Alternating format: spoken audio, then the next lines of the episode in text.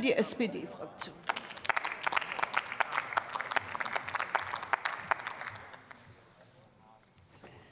Sehr geehrte Frau Präsidentin, liebe Kolleginnen und Kollegen! Auch ich möchte voranstellen, damit das nicht zu kurz kommt, dass die allermeisten weitestgehenden Proteste im Lützerath friedlich waren. Und das muss auch wirklich vorangestellt werden, weil sonst alleine der Titel dieser Diskussion heute, der Aktuellen Stunde, eine in eine falsche Richtung äh, führen kann.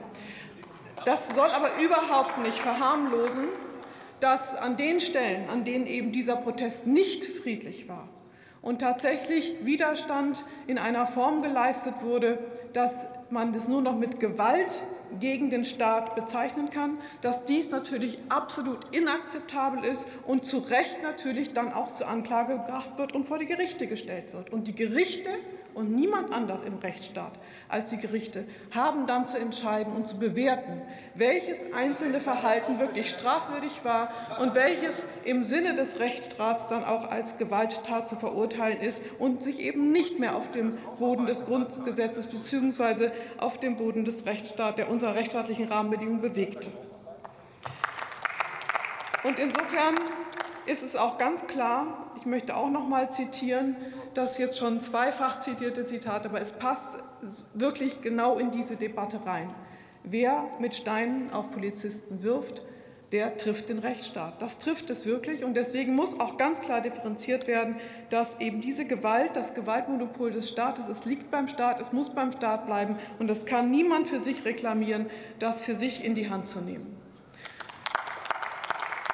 Und insofern ist es auch wichtig, noch mal an die Demonstrierenden zu appellieren, was denn ein Demonstrationsrecht, das ist ja ein Grundrecht, uns Menschen an die Hand gibt. Das Recht ist ein sehr hohes Recht, ein hohes Rechtsgut, was auch weite Spielräume in diesem Land hat. Und das soll auch so bleiben. Aber deswegen ist es umso wichtiger, dass man die Grenzen aufzeigt. Und die Grenzen liegen eben tatsächlich dort, und das sollte sich jeder Demonstrierende vergegenwärtigen, dass es um Meinungskundgabe geht und nicht darum, mit Mitteln der physischen Präsenz Entscheidungen, die rechtlich legitimiert sind, umzukehren bzw. das eigens empfundene Recht mit physischer Gewalt durchzusetzen. Das ist nicht mehr Meinungsäußerung und genau da endet eben auch das Demonstrationsrecht, das in unserem Staat geschützt ist. Insofern plädiere ich auch noch mal ganz explizit an alle Demonstrierenden, dass sie sich nicht von dieser Panik erfassen lassen, man könne nur auf diesem Weg Klimaschutz betreiben. Nein, das ist der falsche Weg. Der richtige Weg ist, politisch zu agieren, die politische Kraft in die Parteien zu tragen, die politische Kraft in die Parlamente zu geben, in die Vereine, die sich mit der Politik gemeinsam für etwas einsetzen, die selber Teil der Politik in unserem Rechtsstaat sind. Und die Parteien sind in einer Parteiendemokratie unverzichtbar. Ich wiederhole noch einmal, es gibt weltweit keine funktionierende Demokratie, die nicht eine Parteiendemokratie wäre.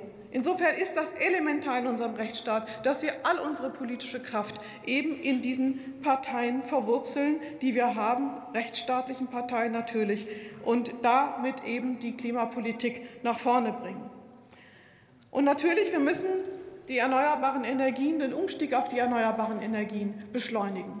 Und ich möchte jetzt doch auch mal anerkennen, und vor Anerkennung werben, dass dieser Beschluss, um den es hier geht, sehr wohl ein Fortschritt gegenüber dem ist, was man davor hatte. Wenn man eben diesen Beschluss jetzt in Frage stellt, dann muss man eben auch sehen, dann hat man erstmal eine längere Nutzung von Kohlekraftwerken.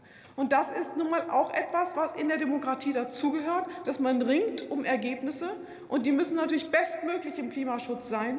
Aber wenn sie nicht reichen, dann müssen sie demokratisch angefasst werden und nicht auf anderem Wege, nicht über den Weg der Gewalt.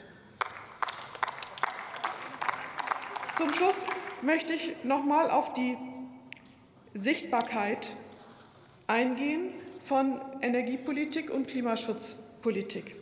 Denn es ist natürlich auch so, dass in der Demokratie nur das wirklich sich durchsetzen kann, was auch sichtbar ist.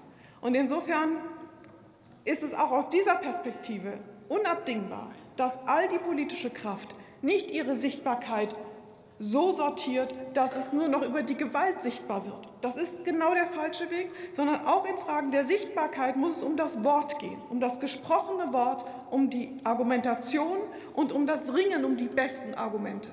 Und gerade in den Zeiten, in denen es so viel um Fake News geht und die Tatsachen und Meinungen durcheinander gehen, ist das umso wichtiger. In diesem Sinne mein Appell.